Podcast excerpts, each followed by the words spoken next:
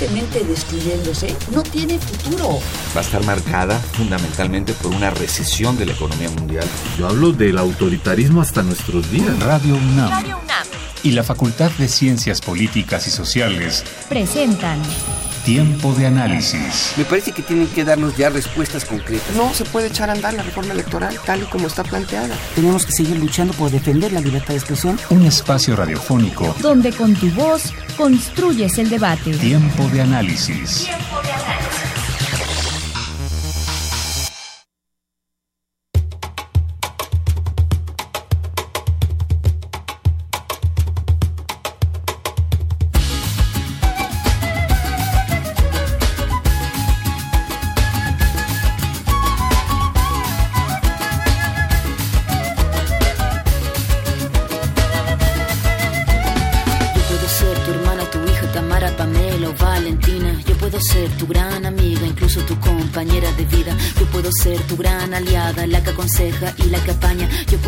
Cualquiera de todas, depende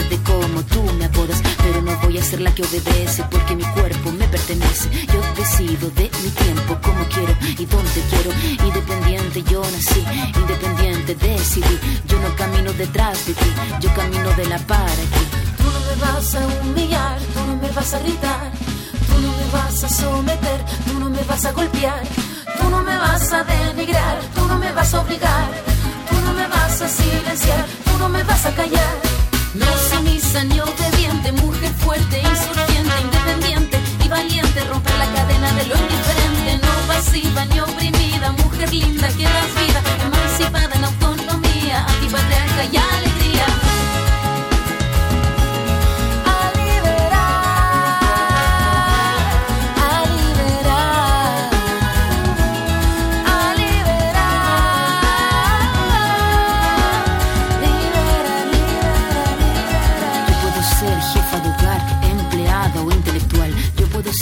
Protagonista de nuestra historia y la que agita la gente, la comunidad, la que despierta la vecindad, la que organiza la economía de su casa, de su familia.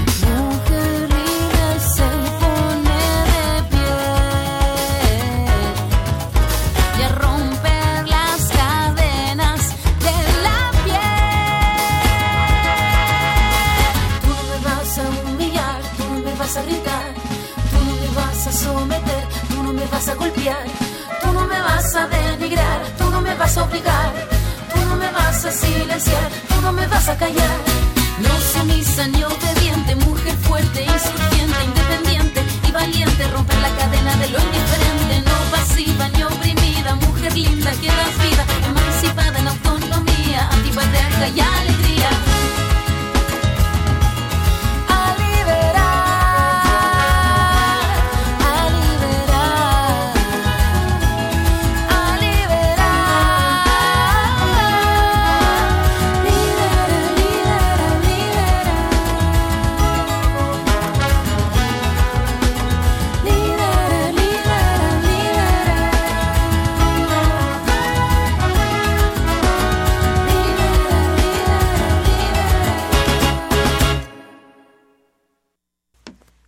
Noches. Les saluda Jimena Lezama.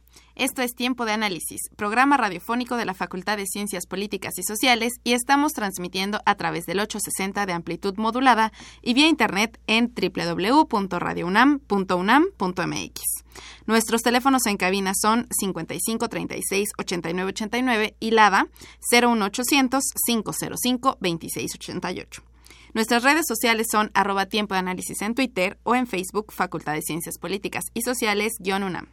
Con esta canción de Anita T. Jokes, Antipatriarca, eh, iniciamos este programa en conmemoración del Día Internacional de la Mujer, donde hablamos de las mujeres jóvenes en México con Mariana Mancilla, coordinadora del programa de Jóvenes en Acción por Nuestros Derechos de la Asociación Civil Balance. Buenas noches, muchas gracias por la invitación. Muchas gracias a ti, Mariana pues, ¿qué te parece si iniciamos viendo o tipificando quiénes son las mujeres jóvenes en México? Bueno, pues es una pregunta un poco difícil porque las mujeres jóvenes no somos un grupo heterogéneo, ¿no? O sea, como para la política y para el Estado somos las mujeres que tenemos de 12 a 29 años, ¿no? y que vivimos en este país y que o transitamos por este país, pero en realidad no hay como alguna característica especial que distinga a las mujeres jóvenes, ¿no?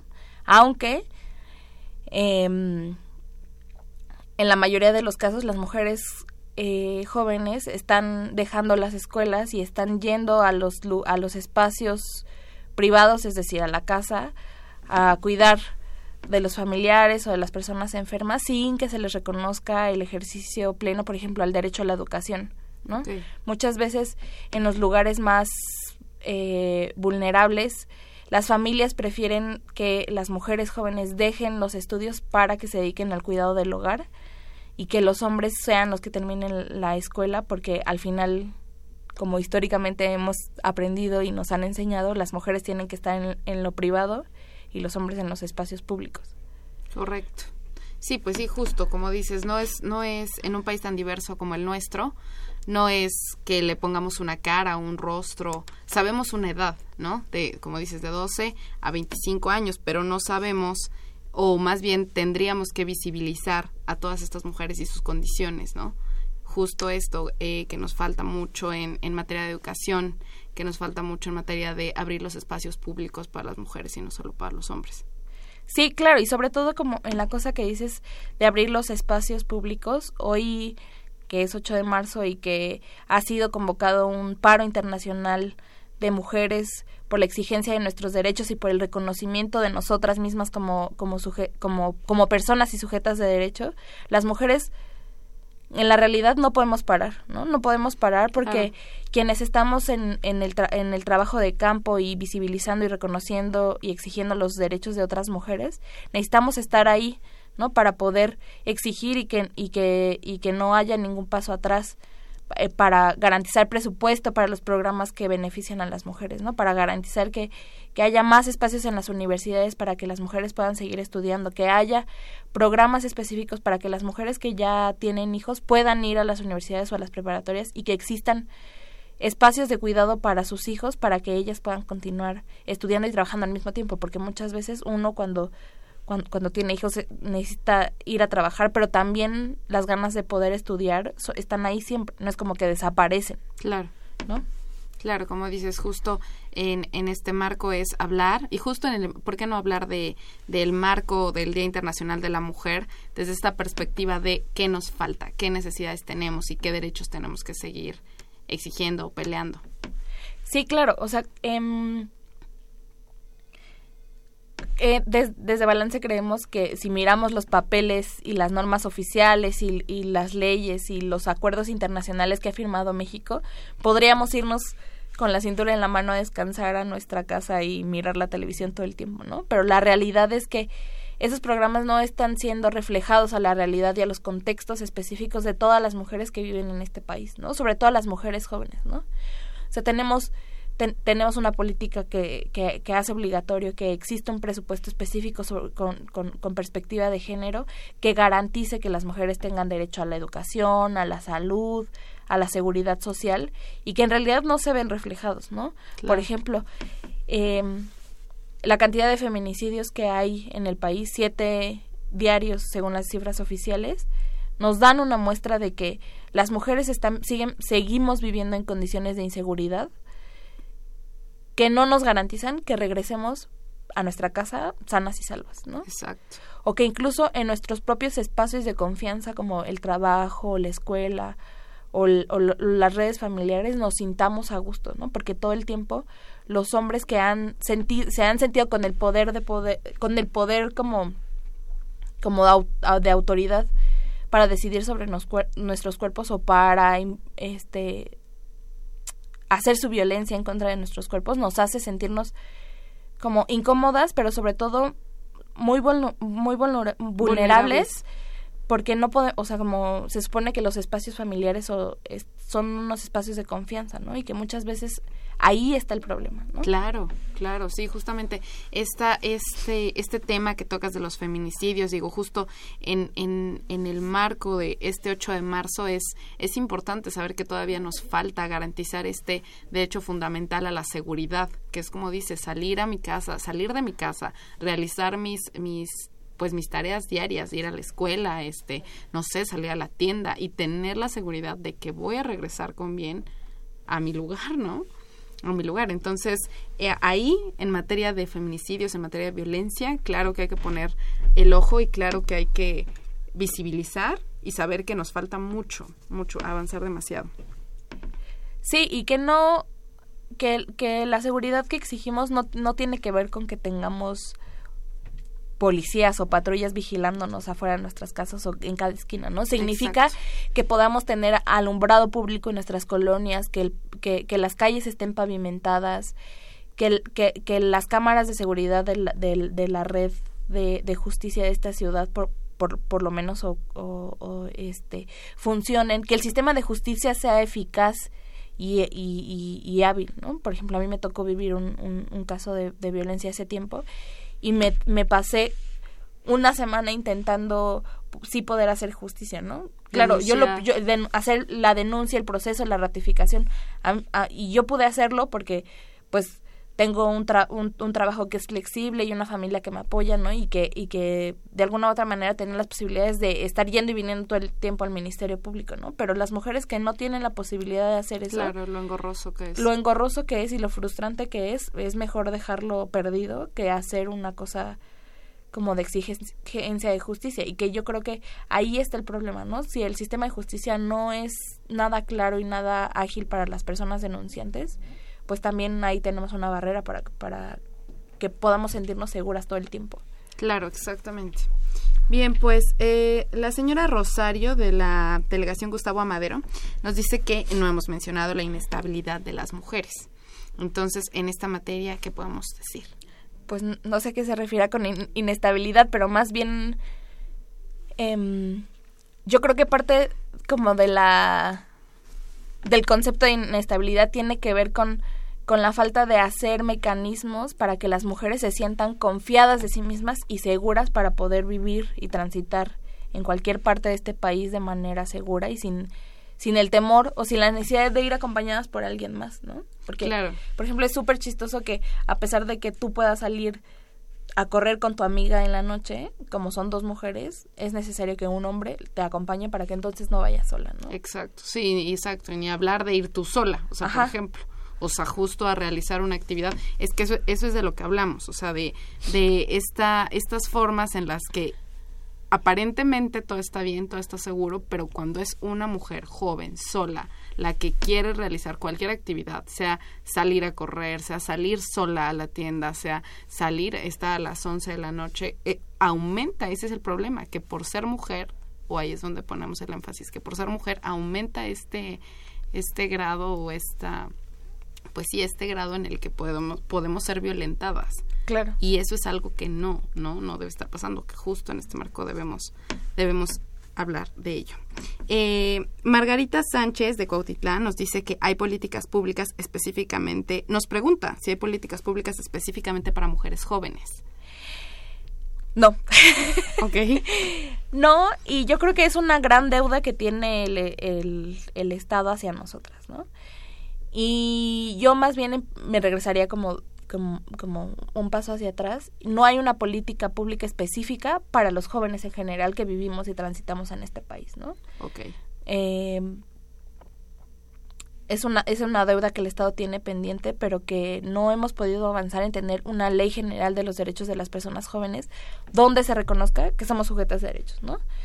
todo el, todo, todo el tiempo como hay mecanismos y hay un programa específico sobre juventud que tiene presupuesto asignado por, por, por, por el Instituto de Desarrollo Social, okay. pero que no tiene una ley o un reglamento formal que, ri, que rige y que diga, esta es la política en materia de juventud, es tal instituto tiene que hacer esto, tal instituto tiene que hacer esto, o para que se pueda transversalizar la perspectiva de juventud, ¿no? Y cuando hablo de perspectiva de juventud, me, me quiero referir a que los no es como que está el cajón de trabajo y entonces ahora todo el trabajo va a estar diseñado para las personas jóvenes, ¿no? Sino que más bien el cajón del, del, del trabajo contemple las necesidades específicas para que las personas jóvenes se puedan involucrar al, al, al campo laboral. Exacto. Sí, justo estás eh, hablando de necesidades. ¿Qué necesidades tenemos las mujeres jóvenes en México? Pues después de hablar del tema de seguridad, yo creo que también necesitamos eh, que se puedan abrir más espacios en el, en, en el sistema educativo y que podamos y que podamos tener acceso a servicios de salud no reales de calidad confiables porque tam y sobre todo en la cosa de la confidencialidad yo pondría mucho énfasis en el asunto de la salud sexual y reproductiva ¿no? Ok, claro. por dos cosas una eh, em, porque las mujeres jóvenes son las que se están embarazando porque por cualquier razón de la vida.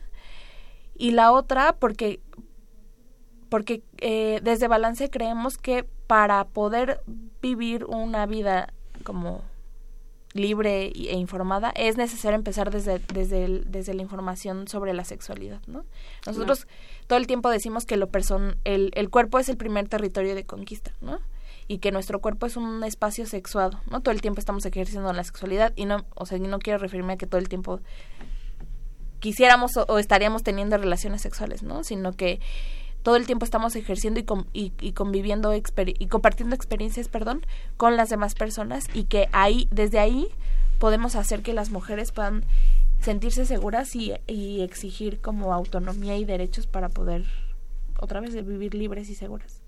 Exactamente. Bueno, pues tenemos bastantes llamadas. Eh, ahorita vamos a una cápsula del Centro de Estudios Europeos y regresamos al siguiente bloque.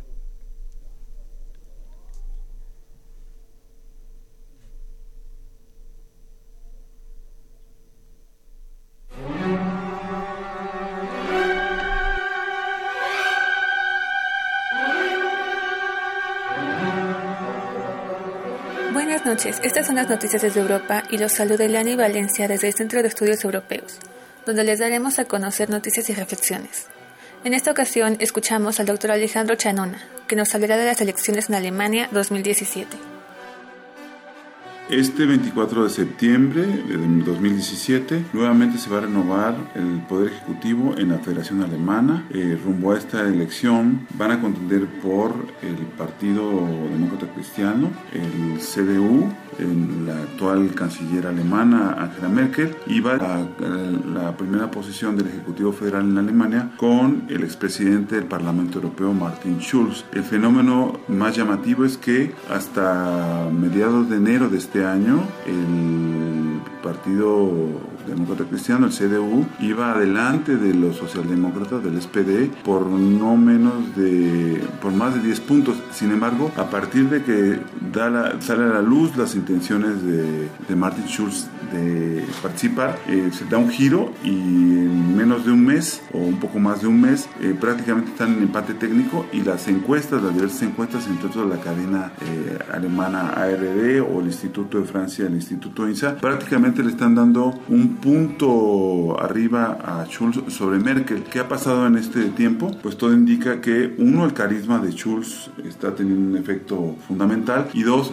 eh, Merkel tiene un desgaste obviamente después de tres gestiones, iría por una cuarta y parece que las agendas económicas, políticas y sociales serán sustantivas en donde el propio Schulz está logrando desmarcar a su agenda rumbo a, a la elección de la agenda 2010 y tiene una agenda social muy poderosa, es decir, está abogando entre otras cosas por ampliar el apoyo de, económico o subsidio al desempleo y está rompiendo con las estrategias o la agenda que tuvo en su momento cuando perdió en el 2005 con Gerhard Schröder. Y en ese sentido carisma más programa económico más el desgaste de Merkel nos pondrían en el umbral de que nuevamente el 24 de septiembre el Partido Socialdemócrata Alemán, el SPD, con el liderazgo de Schulz retome el poder para una nueva época eh, política para este partido que había venido a menos durante los últimos años y no había rebasado alrededor de más allá del 20% de las preferencias electorales. En ese sentido va a ser muy competida, pero sin duda hay un nuevo liderazgo en el, en el SPD que sin duda puede llevar a buen puerto la elección de eh, septiembre del 2017 en Alemania.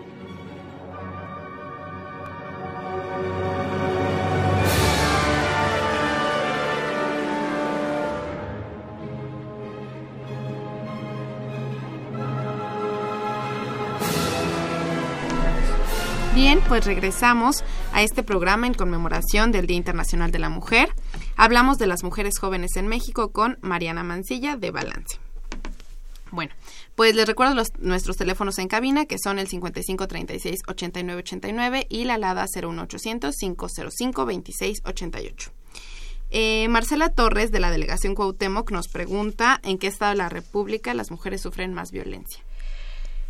Em, no, eh, lo que, lo que puedo decir es que el Estado de México ha sido em, registrado como el número uno en casos de feminicidios, ¿no? Entonces, por ahí también se va en el caso de, de los casos registrados por violencia. Por violencia, claro, y violencia... Que normalmente son casos o sea, se registran los, se habla de los casos registrados por violencia física, ¿no? Las mujeres van a denunciar hasta que tienen como alguna, alguna mm, prueba física evidente, ¿no? Un golpe, un rasguño, una fractura de alguna, de alguna parte del cuerpo, que es cuando van a, hacer la denuncia, ¿no?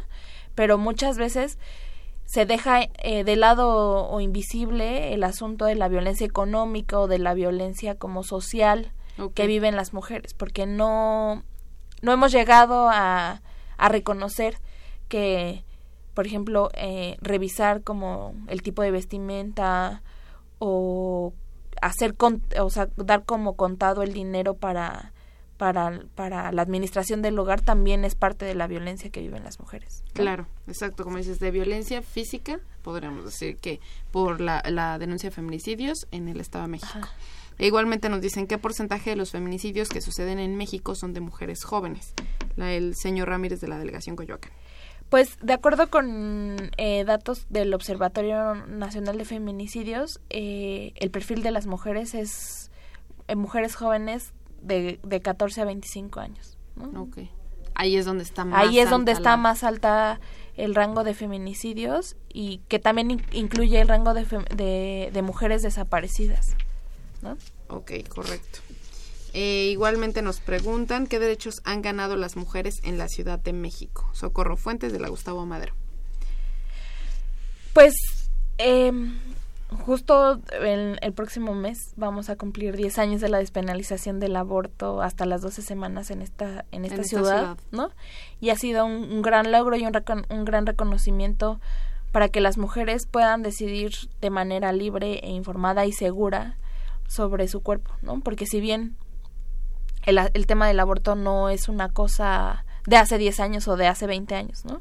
Las mujeres históricamente han, han, han estado abortando, ¿no? Entonces, eh, esta, esta, ¿Reconocimiento? este reconocimiento, lo más allá de, de hacer accesible el derecho al aborto a las mujeres, eh, hace que las mujeres no se sigan muriendo por practicarse abortos clandestinos, ¿no? Porque la, la, penalización del aborto lo único que hace es que las mujeres recurran a abortos inseguros y clandestinos.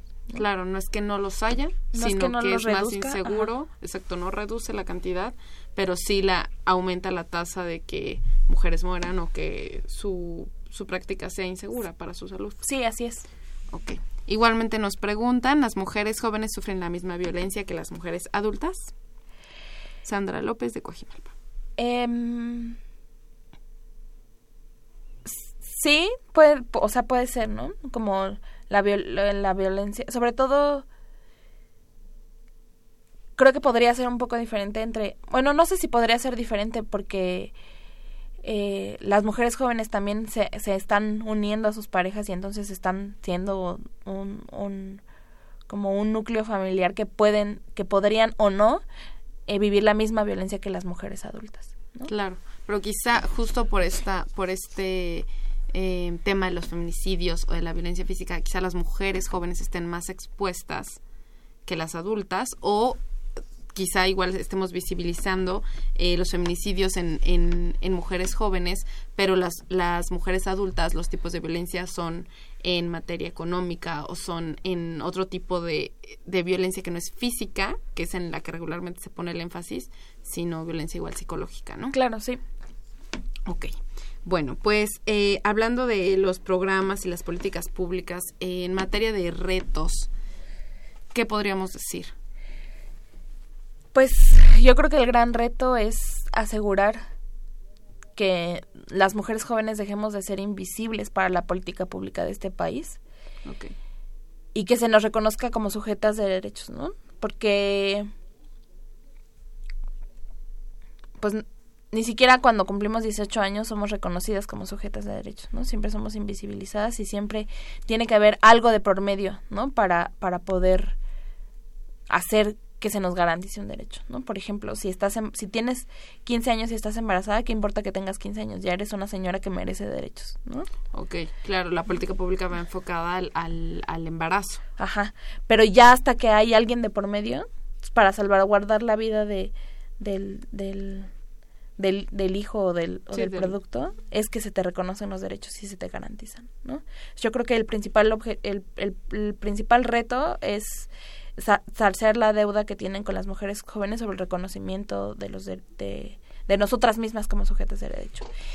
Y yo creo que el otro reto más importante para el Estado mexicano es poder vincular los acuerdos internacionales que ha firmado o a los que se ha comprometido solidariamente para que este pues exista más estructura y más más líneas sobre la política en materia de de juventud y específicamente en, en, en, la política en materia de mujeres jóvenes. Ok. Bueno, pues eh, vamos a nuestra siguiente cápsula, que es de la Feria Internacional del Libro, eh, y regresamos a nuestro siguiente corte.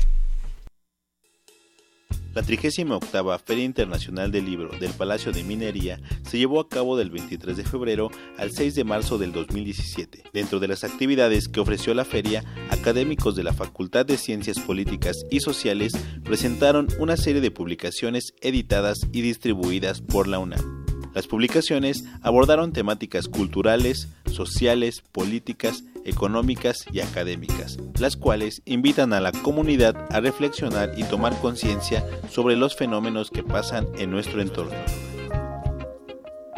Mi nombre es María de los Ángeles Sánchez Noriega Armengol y presento el libro Simbología, Poder y Política, el bastón de mando en Mesoamérica. Fernando Castañeda Sabido, el libro que venimos a presentar hoy es Nuevos Horizontes de las Ciencias Sociales. Hola, mi nombre es Sandra Canetti, profesora de la Facultad de Ciencias Políticas, y estamos presentando tres libros. El primero, Paz y Seguridad y Desarrollo, en su sexta y séptima ediciones, y el Política Internacional, Temas de Análisis, volumen 3. Bueno, mi nombre es Mario Trujillo Bolio, el libro es este, Mercaderes Iberoamericanos. Y mi nombre es Víctor Manuel Muñoz Patraca, voy a presentar el libro Políticas Sociales de la Derecha 2000-2012. Mi nombre es Márgara Millán, estoy aquí en la Feria de Minería. Venimos a presentar el libro de Lucio Oliver, eh, La ecuación Estado-Sociedad Civil, y les mando un saludo muy cordial a todos. Mi nombre es Francisco Peredo Castro y soy junto con Federico Dávalos Orozco, coordinador de este libro que se llama Historia Sociocultural del Cine Mexicano, aportes al entretejido de su trama. Mi nombre es Nayar López Castellanos y presento el libro Política y Sociedad en la Centroamérica del siglo XXI. Hola, me llamo Máximo Modonesi, soy profesor de la Facultad de Ciencias Políticas y Sociales. Acabo de presentar el libro El Principio Antagonista, Marxismo y Acción Política que publicaron en coedición la UNAM y la editorial Itaca. Un servidor Miguel Ángel Márquez eh, conjuntamente con Janet de Rosas Quintero y Enrique Contreras Suárez, coordinamos el libro Gobernanza, Desarrollo Local y Migración Internacional, una visión multidisciplinaria eh, como resultado del proyecto de investigación eh, sobre gobiernos locales, gobernanza, desarrollado a través del apoyo de la DEGAPA. Con todo afecto a tiempo de análisis, soy el doctor Lucio Oliver, autor de de un libro que se llama La ecuación Estado-Sociedad en América Latina, muy actual, eh, y coordinador de dos libros más. Mi nombre es Gustavo de la Vega Chiota, soy profesor de carrera de la Facultad de Ciencias Políticas Sociales de la UNAM y venimos a presentar un libro que es resultado de un trabajo colectivo de 14 autores que se denomina la enseñanza de la investigación documental, las ciencias sociales y las humanidades. Desde luego para todos los radioescuchas de tiempo de análisis, un saludo y esperemos lo consulten. un, saludo para tiempo de análisis. Bueno, saludamos al programa Tiempo de Análisis. Un saludo para el programa Tiempo de Análisis, con todo gusto. Un saludo a Tiempo de Análisis. Un saludo muy afectuoso de todos los que nos siguen en Tiempo de Análisis. Un saludo para el programa Tiempo de Análisis. Saludos para Tiempo de Análisis. Saludos a Tiempo de Análisis. Saludo a Tiempo de Análisis. Buenas tardes.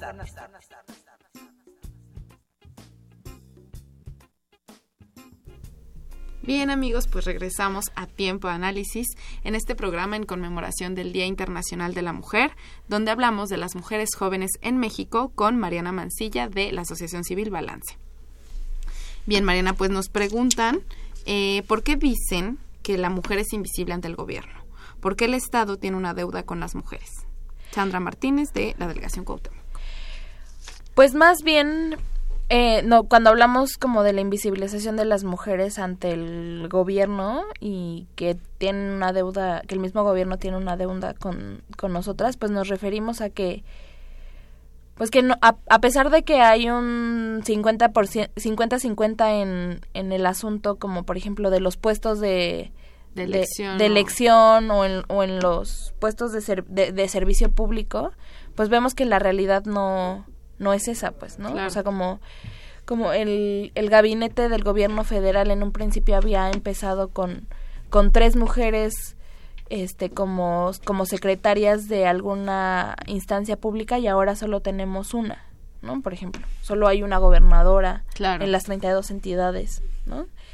Y que decimos, bueno, pues vamos avanzando, las mujeres no quieren esos espacios, ¿no? Exacto. Pero pues en realidad no es que no queramos esos espacios, ¿no? Es que no nos han dado otra opción para decidir, ¿no? Siempre nos dicen, es, es como una moneda de cambio, ¿no? Claro. O, o, o, te o te desarrollas profesionalmente y entonces si, si, si decidiste eh, tener hijos o, o hacer lo que otra cosa que sea en la vida, no vas a poder porque entonces te tienes que dedicar el 100% a desarrollarte este profesionalmente. Claro. Pero si entonces decides sí tener primero una familia, jamás te vas a poder desarrollar profesionalmente porque entonces toda tu responsabilidad y todo tu esfuerzo y toda tu, tu energía se tiene que concentrar en que ese eh, como esas otras alternativas que has decidido se mantengan y no se y no se caigan. Claro. ¿no? En, en ese sentido nos ref- referimos a que el, Tiene una deuda. el gobierno tiene una deuda con nosotros porque no nos ha podido abrir espacios seguros. Por ejemplo, las mujeres, eh, hay un estudio de una, este, que dice que las mujeres jóvenes que se embarazan, que no están inscritas en, los en, en el sistema educativo, primero se salieron del- de las escuelas y después se embarazaron.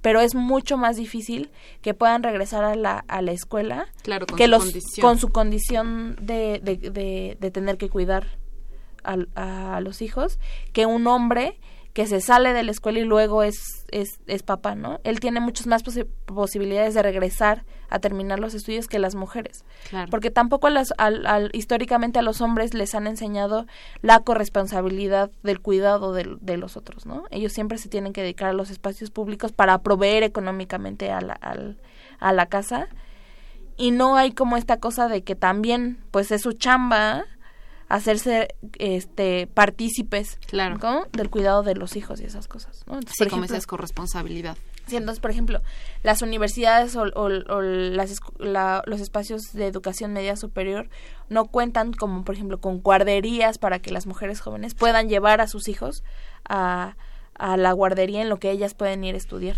Exacto. Sí, ahí, ahí justo, este, Sandra, es donde decimos lo de la deuda o lo de eh, invisibilizar a la mujer. Claro que en este discurso se habla de una mujer, se habla de un internacional de la mujer, eh, se habla de los derechos de, pero al momento de reconocer realmente su condición y atender las necesidades que ésta tiene, como, como bien dice Mariana, que en una escuela haya una guardería, que realmente se fomenten más espacios de guardería, que se les hable y se les atiendan esas, ne- esas necesidades para que ellas puedan desarrollarse en estos espacios, ¿no? Que muchas veces, justo, me encantó eso que dijiste, se asume que no queremos eh, tener eh, visibilidad o que no queremos eh, actuar o ejercer en un espacio público, que no queremos estar al frente. Claro que queremos estar al frente, ¿no? Pero otras condiciones, justo por el rol que nos ha tocado históricamente vivir y se sigue perpetuando y tenemos que trabajar en ese rol, es que eh, pues no, no tenemos acceso a esos espacios. Entonces ahí es donde decimos que el gobierno tiene que proveer o facilitar estos espacios para que obviamente nosotras nos apropiemos de ellos y hagamos uso de. No estamos diciendo que solamente ellos nos tengan que que el gobierno tenga que poner todo, claro que no, pero sí eh, que fomente las condiciones como, como gobierno que es. Eh, David Santiago Montesinos de Coacalco nos dice eh, que extiende una felicitación y felicitemos, y eso claro que lo vamos a hacer, a las mujeres del mundo. Claro, hemos tenido avances, avances en derechos, como, como de que no, pero también nos dice que se debe hacer una campaña para educar a los varones en la familia, desde la familia, para que estos respeten a la mujer. Y justo creo que es lo que estamos hablando, ¿no, Mariana? Sí, claro, o sea, como parte de la, de, la deuda histórica que tenemos con las mujeres jóvenes y con las mujeres en general, es el asunto de hacer copartícipes y corresponsables a, a, los hombres de también de los espacios privados, ¿no? Del cuidado de los otros y que, y que no solamente eh, como de pronto la gente dice, ay, bueno, pues ustedes ya ganaron derechos, ya pueden ir a la universidad y ya pueden trabajar. Sí, pero y entonces además de tener que, de poder ir a estudiar y de poder tener un, un trabajo estable o no, tenemos que dedicarnos a, a, a vigilar y hacernos responsables de los quehaceres del hogar. Exacto. Y los hombres no, solo se han dedicado a estudiar y a trabajar y a proveer económicamente, ¿no? Entonces a nosotros ya nos tocó la chamba de, de, de, hacer el cuidado de doméstico no remunerado, porque además es un trabajo extra que hemos estado haciendo las mujeres que no es pagado y tenemos que y ya podemos ir a los espacios públicos así ganar como económicamente, ¿no? Claro, sí, o sea, como dices, es, es doble, siempre va a ser doble, ¿no? Es claro que sí cumplo con, con mi rol de, históricamente, de mujer, este, de, me ocupo de mi espacio privado. Si quiero salir al espacio público, primero tengo que dejar atendido mi espacio privado y ya de ahí como no, este gozo de estos derechos de ir a la escuela, de eh, poder acceder a un cargo de elección o, o poder contender a cualquier, a cual, en cualquier tipo de, en cualquier espacio que nos desempeñemos en cualquier ámbito, como no, si primero atiendo mi espacio privado y lo dejo bien, me puedo ir a, a buscar algo en el espacio público. Es ahí donde tenemos que educar, como bien dice David. Sí. Bien, pues nos vamos a nuestra tercera cápsula, que es de la mesa redonda. Es una mesa redonda, Trump visto a través de sus libros del Instituto de Investigaciones Sociales.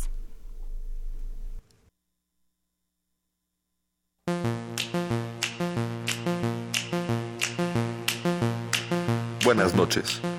El pasado miércoles primero de marzo se llevó a cabo en el auditorio del Instituto de Investigaciones Sociales de la UNAM la mesa redonda titulada Donald Trump visto a través de sus libros, la cual fue moderada por el doctor Manuel Perlo Cohen y se contó con las ponencias del doctor Alberto Vital, el doctor Raúl Trejo y el doctor Roger Bartra.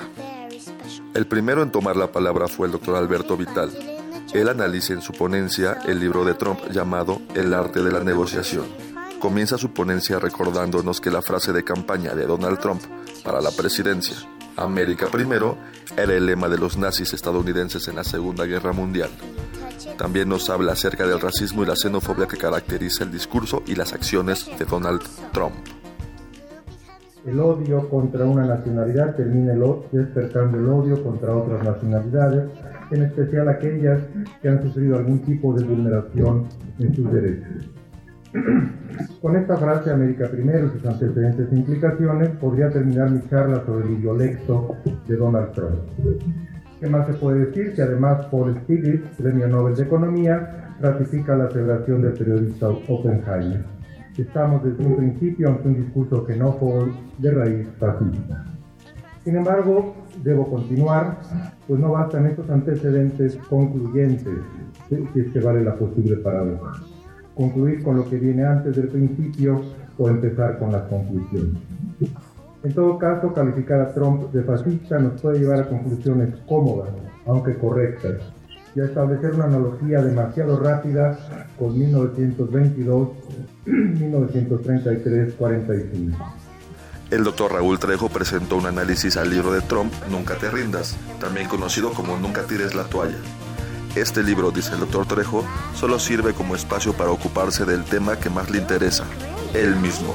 Para Trump sus libros no son espacios para explicar, mucho menos para discutir ideas de otros, sino única y exclusiva y reiteradamente para ocuparse del tema que más le interesa, el mismo. En este libro de 184 páginas describe sus éxitos como empresario inmobiliario, los rascacielos que ha comprado o edificado en Chicago, en Cincinnati y desde luego en Manhattan, sus clubes de golf en Florida, en Los Ángeles y en Escocia, las inversiones que tiene raíces en sitios tan variados como Dubái y Panamá, sus apariciones en televisión que lo lanzaron como protagonista de ese estilo americano para lucrar y ser riqueza. El último ponente, el doctor Roger Bartra, analizó el libro América debilitada, cómo devolver su grandeza a Estados Unidos. El doctor Bartra nos dice que el libro no contiene muchas ideas, pero en él Trump sí es reiterativo con la idea de que los hombres de negocios deben gobernar Estados Unidos, mostrando la obsesión de Trump por ser presidente. Este libro no presenta muchas ideas y las que presenta no son muy sofisticadas, como han podido comprobar también amigos aquí que han leído otros libros. Pero hay una, una idea que repite incansablemente los políticos son los causantes del desastre y se requiere que un hombre de negocios como él llegue a la Casa Blanca para enfrentar el desplome que amenaza a los Estados Unidos. Para redondear su visión apocalíptica, Trump asevera que nunca ha vivido en una época tan peligrosa. Su actitud antipolítica más que una idea, es una verdadera obsesión que me permea todo su discurso. Continúa el doctor Bartra exponiendo cómo este libro representa el ideal de Donald Trump de establecer el Estado burgués, sometiendo a toda la sociedad a sus intereses. En sus textos se podría decir que Trump representa con exactitud esa pesadilla con que el marxismo ortodoxo dibujó al Estado capitalista es la llegada al poder de los burgueses, que someten a toda la sociedad a sus intereses y designios. Estaríamos ante un Estado burgués y el sistema político estadounidense no sería más que una democracia formal incapaz de representar los intereses de la mayoría obrera. Se despide de ustedes Carlos Correa, continúe escuchando Tiempo de Análisis.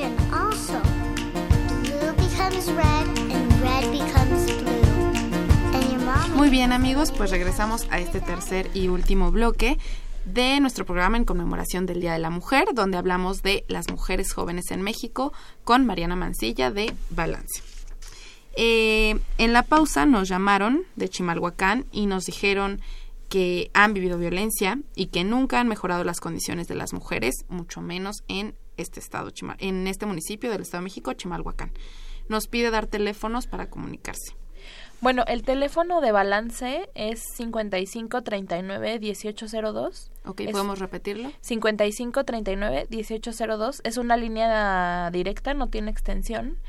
Pero también eh, eh, pueden buscar el teléfono de la Red Nacional de Refugios, que es una organización que da seguimiento tanto legal como de seguridad a las mujeres que viven violencia en todo en, en todas las partes del país o también el teléfono del CONAPRED. Ok. Eh, también eh, proporcionamos el teléfono de Inmujeres, que se llama, es una red que se llama Vida sin Violencia, que atiende los, eh, las 24 horas del día, los 365 días del año, y que justo el teléfono del Estado de México es 01800 108 4053, lo repito, 01800 108 40 53 para que pueda comunicarse y como no le den eh, cualquier tipo de asesoría, ¿no? A cualquiera de estos de estos números. Bueno, pues ya en este en este bloque final queremos hablar de la Agenda 2030, de los retos que tiene esta y por qué no del empoderamiento femenino.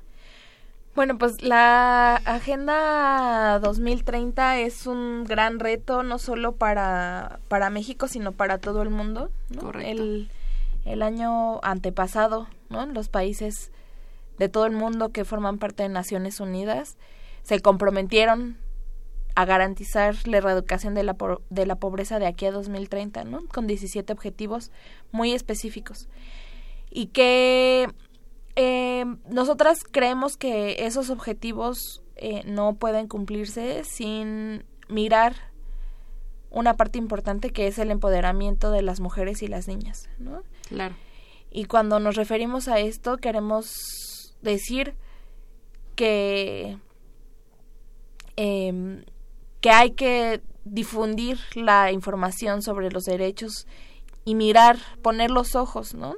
De la, desde la perspectiva de género en los presupuestos para que se concentren como en enseñar a las mujeres y a las mujeres más jóvenes y a las niñas en que su cuerpo es su territorio y que nadie más decide sobre ellas y que tienen una serie de derechos que el gobierno está obligado a velar y a garantizarlos para que en un futuro cuando esas niñas sean adultas o jóvenes y puedan exigir sus derechos, no el proceso no sea tan engorroso y tan desgastante, ¿no? Como ahora lo estamos viviendo las mujeres jóvenes que, que estamos viviendo el proceso, ¿no? Claro, sí, lo que hablamos, o sea, de eh, justo esta, esta idea de empoderar a las niñas, empoderar a las mujeres, es una de las herramientas, o más bien la herramienta para erradicar o para hacer frente a estas, estas situaciones de violencia que viven las niñas y las mujeres en México, que justo en este marco del Día Internacional de la Mujer hablamos y ponemos el énfasis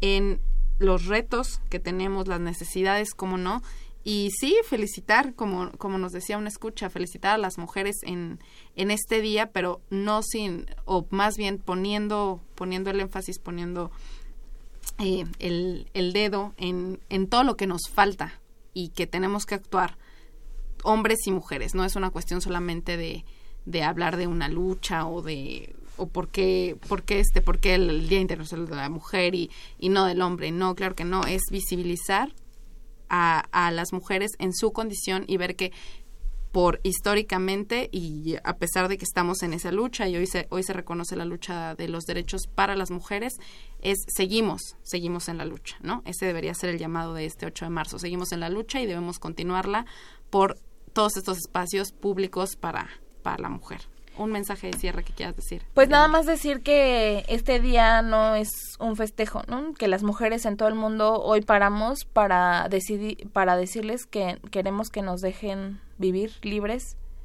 felices y seguras, ¿no? Que queremos que nos dejen de hostigar en los espacios públicos, que queremos que nos dejen de matar, ¿no? Y, y que dejen de creer las demás personas que nuestro cuerpo es de las demás personas, ¿no?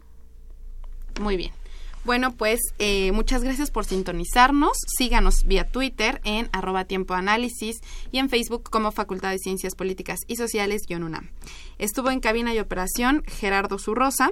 Este programa es producido por la Coordinación de Extensión Universitaria de la Facultad de Ciencias Políticas y Sociales, dirigida por Luciano Mendoza. En la coordinación, como asistente de producción, Carlos Correa. En la producción de cápsulas y montaje, Germano Ciel II. En continuidad, Tania Nicanor.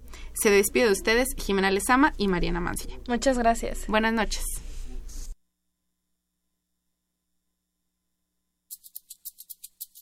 Apareciste una noche fría, con olor a tabaco sucio y a ginebra. El miedo ya me recorría mientras cruzaba los deditos tras la puerta. Carita de niño guapo se la ha ido comiendo el tiempo por tu vena.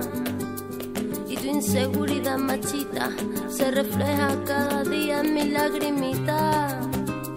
Una vez más, no, por favor, que estoy cansada y no puedo con el corazón. Una vez más, no, mi amor, por favor, no grites que los niños duermen.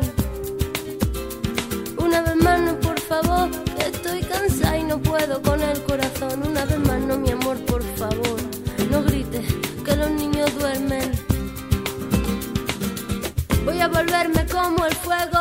A quemar tu puño de acero y del morado de mis mejillas saldrá el valor para cobrarme las heridas. Malo, malo, malo eres, no se daña quien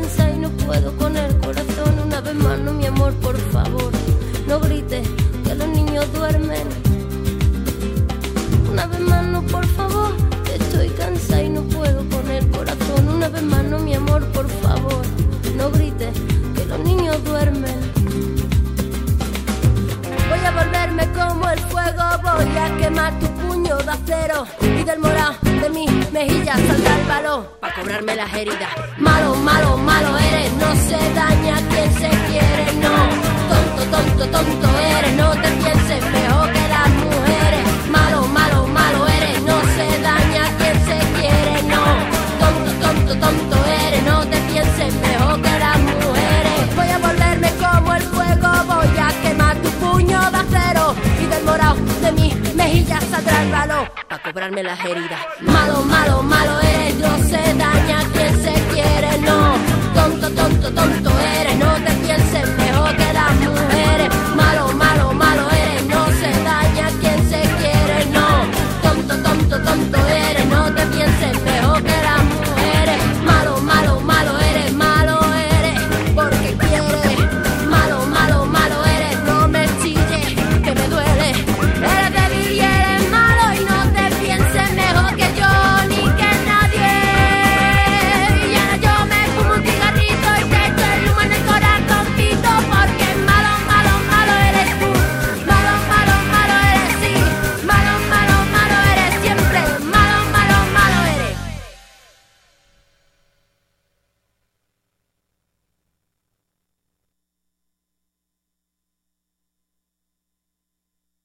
Esto fue Tiempo de Análisis. Tiempo de Análisis. Una coproducción de Radio UNAM y la Coordinación de Extensión Universitaria de la Facultad de Ciencias Políticas y Sociales.